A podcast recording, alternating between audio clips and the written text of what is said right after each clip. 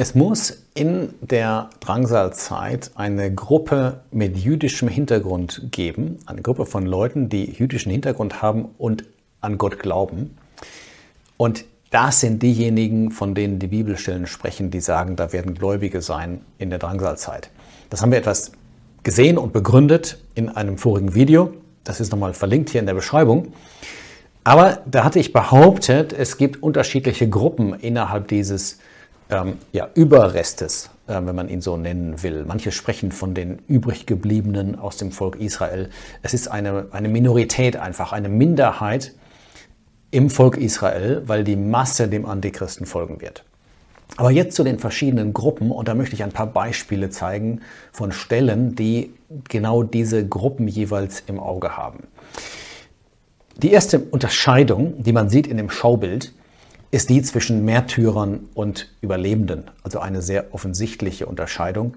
Aber das fällt auf im prophetischen Wort, dass diese Unterscheidung oft gemacht wird, dass es nur um Märtyrer oder nur um Überlebende geht. Zweitens wird unterschieden, ob es um die erste Hälfte der Drangsalzeit geht oder um die zweite Hälfte, die auch die große Drangsal heißt. Eine dritte Unterscheidung wäre die zwischen Gläubigen aus dem Volk Israel, die wir an sich im Auge haben, ja, in diesen Videos zum Überrest, oder solchen, die durch sie zum Glauben kommen, weil sie das ewige Evangelium, siehe Video zur Offenbarung 14, äh, gehört haben und angenommen haben. Also es wird auch Leute aus den Nationen geben, ja, die würde ich nicht jetzt streng genommen als Überrest bezeichnen. Mit dem Überrest meine ich normalerweise solche, die aus Israel kommen, aber es sind auch Gläubige, die es geben wird in der Drangsal. Sie haben das Evangelium der Gnade nie gehört, aber das Evangelium angenommen, was dann gepredigt wird. Eine weitere Unterscheidung betrifft jetzt diejenigen aus dem Volk Israel. Und da geht es meistens um Menschen aus den zwei Stämmen, also vorrangig aus Juda. Das sind die zwei Stämme, die im Land waren, Judah und Benjamin, als der Jesus Mensch wurde und auf der Erde gelebt hat. Und das sind auch die zwei Stämme, die im Land sein werden, wenn die Zeit der Drangsal kommt. Aber es wird auch Gläubige geben in den zehn Stämmen, die zerstreut sind über die ganze Erde, von denen man heute gar nicht so recht weiß, wo sie sind, die aber wieder gesammelt werden und zurückkehren werden. Und dann gibt es eine weitere Unterscheidung, die man machen kann zwischen, die die Bibel auch macht, zwischen Gläubigen, das betrifft jetzt Gläubige aus Juda, von denen einige in Jerusalem sein werden und andere eben nicht. Sie werden in Judäa sein und dann auch ins Ausland fliehen, nach Moab zum Beispiel, siehe Offenbarung 12. Ich möchte jetzt gerne ein paar Beispielstellen geben, um zu zeigen, dass man die Menschen, von denen da die Rede ist, tatsächlich ganz gut einordnen kann. Eine wichtige Sache noch vorab, was die Menschen angeht, die als Märtyrer sterben, sei es in der ersten Hälfte oder zweiten Hälfte, muss man sagen, diese Menschen werden nicht in das tausendjährige Reich eingehen auf der Erde, sondern sie, sie haben eine Zukunft im Himmel. Sie werden also im Himmel sein, während der Zeit des tausendjährigen Reiches und dann natürlich danach auf der neuen Erde. Diejenigen, die überleben, haben eine Zukunft auf der Erde. Sie gehen in das tausendjährige Reich ein. Das ist auch so eine ganz wichtige Unterscheidung, die sehr stark hilft, das prophetische Wort äh, zu verstehen. Jetzt mal zu ein paar Beispielstellen und ich fange an mit Offenbarung 6. Und da finden wir gleich zwei Gruppen. Das kann man sehr schön sehen, wie sie unterschieden werden. Offenbarung 6, da geht es gerade um die Siegelgerichte. Und als es, Vers 9, das ist also das Lamm, das fünfte Siegel öffnete, sah ich unter dem Altar Seelen derer, die geschlachtet worden waren, um des Wortes Gottes und um des Zeugnisses willen, das sie hatten. Offensichtlich handelt es sich hier um Märtyrer. Die Frage ist jetzt, ja, deshalb ist von Seelen die Rede. Die Frage ist jetzt, sind das Märtyrer aus der ersten Hälfte oder aus der zweiten Hälfte der Drangsal? Sie stellen die Frage in Vers 10, O Herrscher, der du heilig und wahrhaftig bist, richtest und rächst du nicht unser Blut an denen, die auf der Erde wohnen. Mit anderen Worten, wir sind umgebracht worden, wann übst du Gericht aus?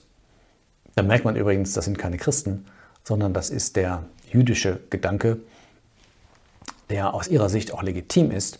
Das haben wir erklärt damals in dem Video zur Offenbarung 6. Sie beten für Gericht über die Feinde.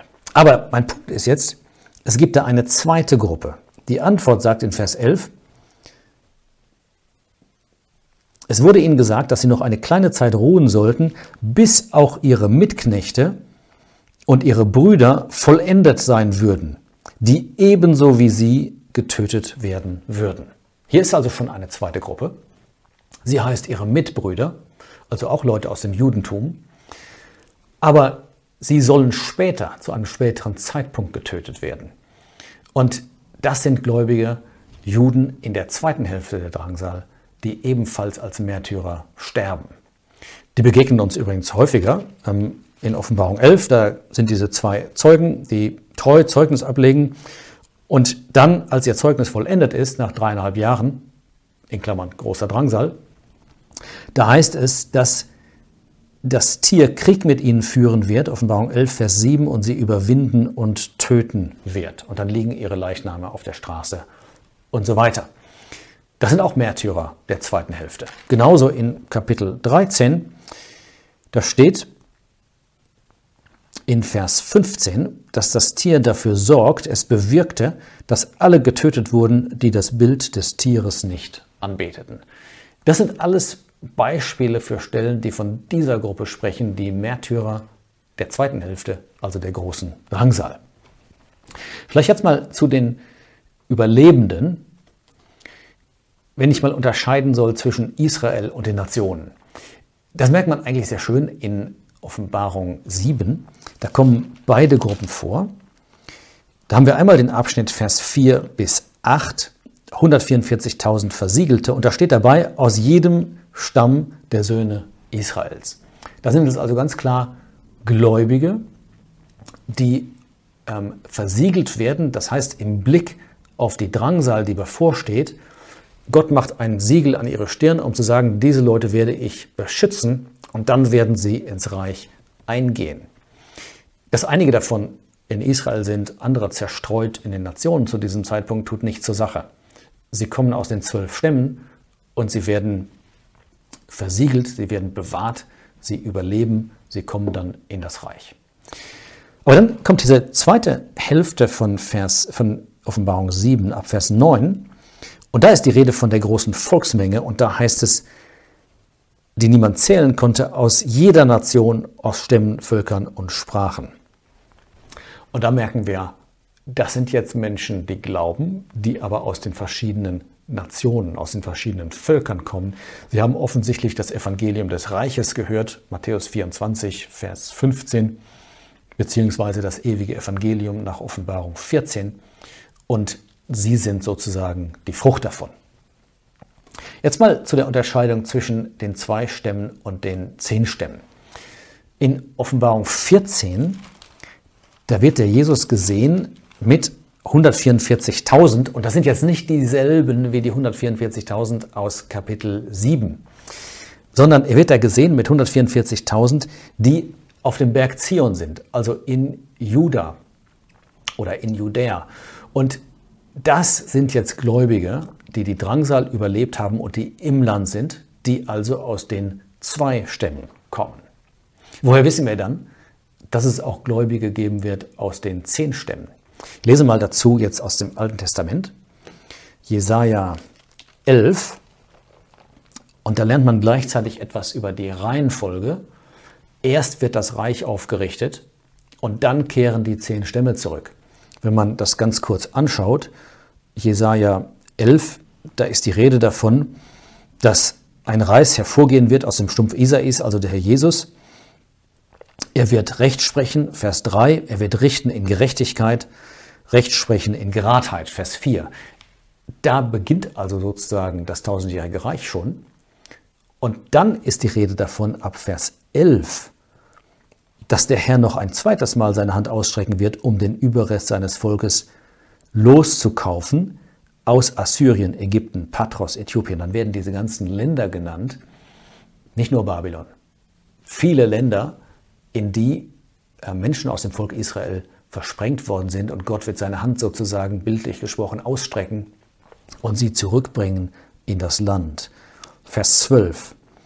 Er wird den Nationen ein Banner erheben und die Vertriebenen Israels zusammenbringen. Die zerstreuten Judas wird er sammeln von den vier Enden der Erde. Also auch aus den zehn Stämmen wird es Gläubige geben, die allerdings erst nach der Drangsal zurückkehren in das Land Israel. Es gibt ähm, weitere Stellen dazu. Vielleicht lese ich mal kurz noch aus Kapitel 27, Jesaja 27, Vers 13. Es wird geschehen an jedem Tag, da wird in eine große Posaune gestoßen werden und die Verlorenen im Land Assyrien und die Vertriebenen im Land Ägypten werden kommen und den Herrn anbeten auf dem heiligen Berg in Jerusalem. Also wieder Zerstreute aus den verschiedenen Ländern kommen nach Jerusalem zurück. Und Jesaja ist nicht der Einzige, der davon spricht. Hesekiel 34, ganz bekanntes Kapitel, weil es so schön von den Hirten spricht, beziehungsweise erstmal negativ von den Hirten aus Israel, aber dann positiv von dem wahren Hirten, dem Herrn Jesus. Aber da ist auch die Rede davon, ähm, Hesekiel 34, Vers 13, ich werde sie hinausführen aus den Völkern, aus den Ländern sammeln und sie in ihr Land bringen und ich werde sie weiden auf den Bergen Israels. Und man könnte viele, viele Stellen hinzufügen, die das bestätigen. Also aus den zwei Stämmen und aus den zehn Stämmen. Die letzte Unterscheidung, die ich jetzt noch gerne machen würde, ist zwischen denen, und das wird ein ganz kleiner Teil sein, eine kleine Gruppe, die in Jerusalem sein wird bis zum Ende der großen Drangsal, und denen, die dort nicht sein werden, sondern in ähm, Judäa. Äh, ich lese dazu aus Zephania. Zephania 3, Vers 12, da wird diese Gruppe in Jerusalem beschrieben. Da ist die Rede von dem heiligen Berg Gottes am Ende von Vers 11. Und ich werde in deiner Mitte, in der Mitte Jerusalems, ein elendes und geringes Volk übrig lassen. Und sie werden zum Namen des Herrn Zuflucht nehmen. Und dann ist wieder dieser schöne Ausdruck dort, der Überrest Israels. Er wird da beschrieben. Also, diese Menschen werden in ganz extremer Not sein. Sie leiden unter der Herrschaft des Antichristen, unter der Herrschaft des Tieres und dann noch unter der Invasion des Assyrers, der das Land überschwemmt hat. Sie sind in Jerusalem, Jerusalem ist belagert, aber sie setzen ihr Vertrauen auf den Herrn. Und ich denke, dass man diese Gläubigen auch wiederfindet in Sacharja 12 und 14. In größter Not kommt der Herr Jesus zu ihnen und rettet sie aus ihrer Bedrängnis. Ja, sie blicken auf ihn, den sie durchbohrt haben, Sacharja 12, Vers 10. Und dann befreit er sie, wie man das liest in Sacharja 14, und herrscht dann ähm, über das Land Israel. Und sie stehen an seiner Seite, sind auf seiner Seite. Andererseits werden Gläubige aus den zwei Stämmen außerhalb der Stadt Jerusalem sein, in Judäa. Der Jesus hatte davon gesprochen, wie bereits erwähnt, Matthäus 24. Wenn ihr den Groll der Verwüstung stehen seht an heiligem Ort und dann Vers 16, dann sollen die, die in Judäa sind, in die Berge fliehen.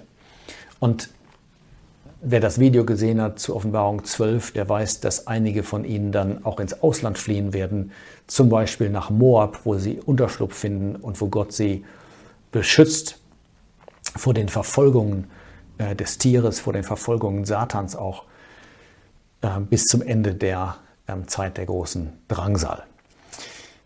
Auf den ersten Blick mag das etwas verwirrend sein, diese verschiedenen Gruppen zu sehen, aber ich glaube, es hilft und ich hoffe, dass diese Beispiele das so ein bisschen lebendig machen, dass man sieht, jawohl, Gott hat all diese verschiedenen Gruppen im Auge ob sie aus den zwei Stämmen oder zehn Stämmen sind oder aus den Nationen, ob es in der ersten oder zweiten Hälfte ist. Und er hat einen Segen für sie, für diese treuen Gläubigen. Einen großen Segen für die Überlebenden, die dann erleben werden, wie Christus als Friedefürst herrschen wird im Land. Aber er hat auch einen noch höheren Segen für diejenigen, ja, die ihr Leben nicht geliebt haben, die bereit waren, in den Tod zu gehen, die als Märtyrer gestorben sind und die dann einen Anteil haben an dem himmlischen, ähm, an der himmlischen Zukunft mit den anderen himmlischen Heiligen und vor allem mit Christus.